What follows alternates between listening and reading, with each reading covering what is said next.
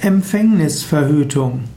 Empfängnisverhütung sind Methoden und Möglichkeiten, wie, man, wie Frauen verhindern können, dass sie ein Kind bekommen. Empfängnisverhütung ist natürlich nicht nur Aufgabe der Frau, es gibt ja auch Methoden, die der Mann machen kann. Aber Empfängnisverhütung ist gar nicht so neu.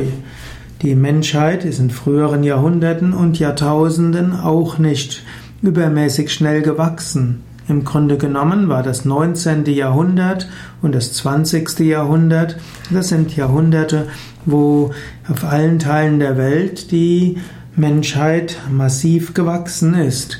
Empfängnisverhütung gab es auch schon vorher. Vielleicht nicht die sogenannten künstlichen Empfängnisverhütungen, sondern natürliche Empfängnisverhütung.